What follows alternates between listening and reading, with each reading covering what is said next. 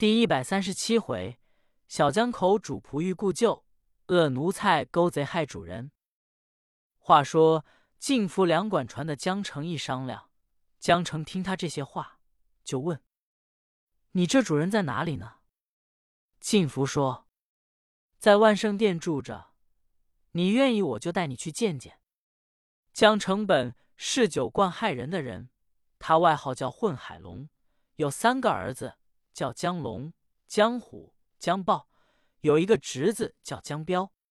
船上头外人，亲爷们五个人，称江家五虎。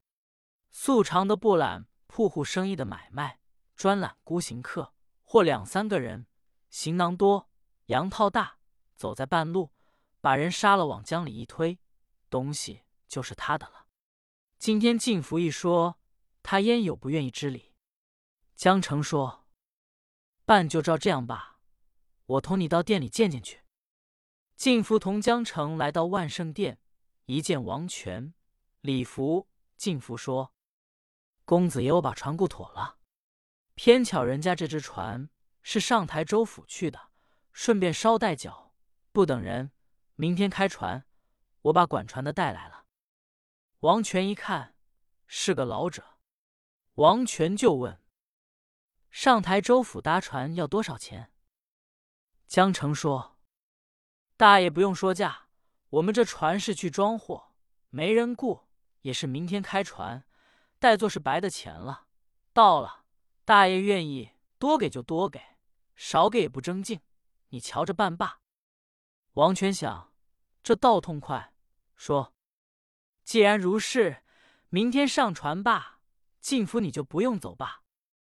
江城说：“大爷今天上船吧，明天天一亮就开船走了。”王权本是赶路的心急，很不能一时到家。一想很好，立刻算还店账，叫晋福去买点路菜，打点酒，叫李福打着祖套，随同江城来到码头上了船。少时。晋福把酒菜都买来。次日天光一亮，体检撤挑，拽风棚开了船。王权、李福起来喝了一碗茶，往前行着，见水势甚狂，波浪滔天。王权叫李福把菜打开，喝点酒可以解闷。船往前走，刚来到曹娥江地面，天有正午，此地遍野荒郊，无人行路。江里又没有同伴的船只，进福田后，梢里拿出一把刀，来到前舱，一把就把王权的胸前纹身场衣揪住，说：“王权，你打算大太爷真跟你回去，还当奴才去？你那算在睡里梦里，我把你一杀，把金珠根管传的一衣纹身场 chain 场穿在外面的大衣。”纹身厂，即适宜于读书人穿的大衣。书香门第注 http: 冒号斜杠斜杠三 w 点 bookhome 点 net 分，就算完了。你也该死了，好吃也吃过，好穿也穿过，死了也不冤。李福此时哎呀一声，翻身栽倒，吓死过去。王权吓得战战兢兢，说：“你你。”你这奴才真要造反吗？晋福哈哈一笑说：“是要反。”立刻一举钢刀，只听扑通一声响，红光接冒，鲜血崩流，人头滚在船板之上。王权可没死，晋福的脑袋掉下来了。怎么晋福拿刀杀人，他脑袋会掉下来呢？这内中有一段缘故：凡是好人必有好报。常言说：“害人先害己。”这话诚然不错。小子也是该死的。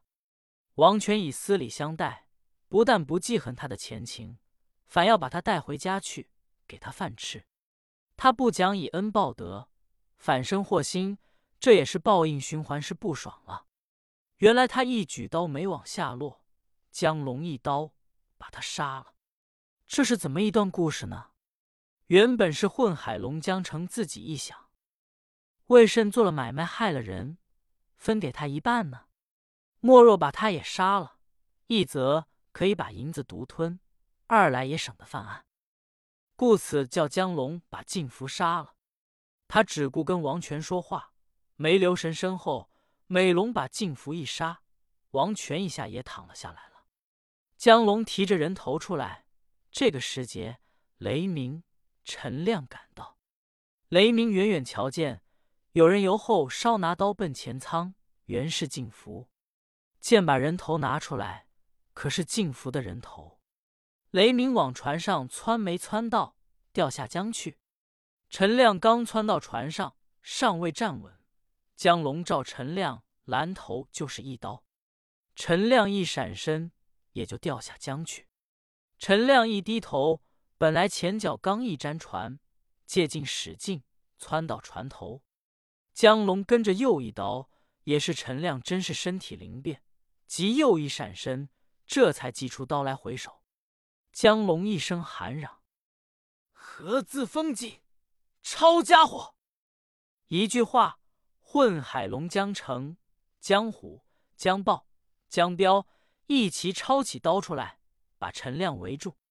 陈亮想：不妙，一人难敌四汉，好汉难打双全。船上地方又窄狭。陈亮又不会水，又怕掉下河去，正在危急之间，只见正东水面上来了一个穷和尚，破僧衣，短袖缺领，腰系绒绦，疙里疙瘩，光着两只脚，穿着两只草鞋，踢踏踢踏在水上走，如履平地一般。江龙、江虎一瞧就愣，陈亮瞧见，只当是济公来了。书中交代。来者非是济公，乃是悟禅。悟禅打哪来呢？书一落笔，难写两件事。济公打发雷鸣、陈亮走后，仍到书房吃酒。知府说：“圣僧，二位令徒哪去了？”和尚说：“我叫他二人办事去了。”说着话，喝酒谈心，功夫不大，封门一开，悟禅由外面进来。说：“师傅，你瞧我回来的快不快？”济公说：“快，你把药送到了。”悟禅说：“送到了，我把多宝川带来了，大人你瞧瞧。”知府顾国璋接来一看，果然不错，说：“真乃神也仙也，少师傅多有辛苦也。”济公说：“徒弟你别歇着，给我办点事。”我派你师荣雷鸣、陈亮去到曹娥将救你师伯王权，他二人也要受害，你赶紧去把他们都救了，把贼船给他毁了，叫雷鸣、陈亮暗中跟着，保护我表兄王权。家人礼服就替我说的。悟禅说：“是了。”转身就往外走，刚一到院子，管家二爷过来拦住说：“少师傅。”方才你一晃脑袋，一溜烟就没了，吓得我把油盘菜都摔了。我也没瞧明白，你再晃一回，我看看行不行？悟禅说：“那行，你跟我出衙门去。”管家跟着出了衙门。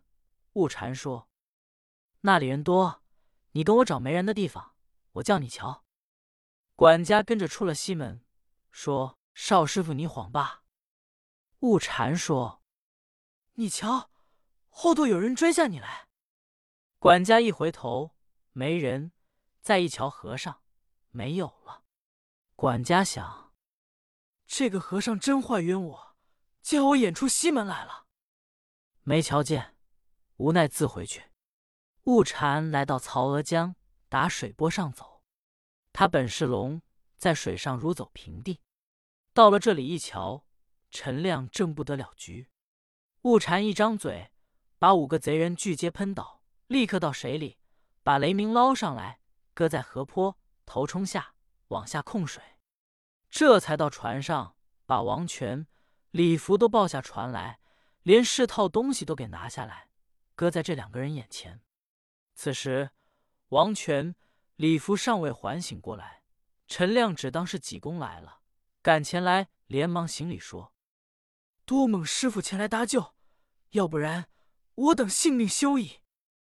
悟祥说：“我不是师傅，我是你小师兄悟禅，奉师傅之命，特叫我前来搭救你等。师傅说了，叫你两个人暗保师。忽听有钟声响亮，二人顺中音找至切近一看，原来是一座古庙。焉想到二位英雄今天误入，又遇见一场杀身之祸，不知后事如何，且看下回分解。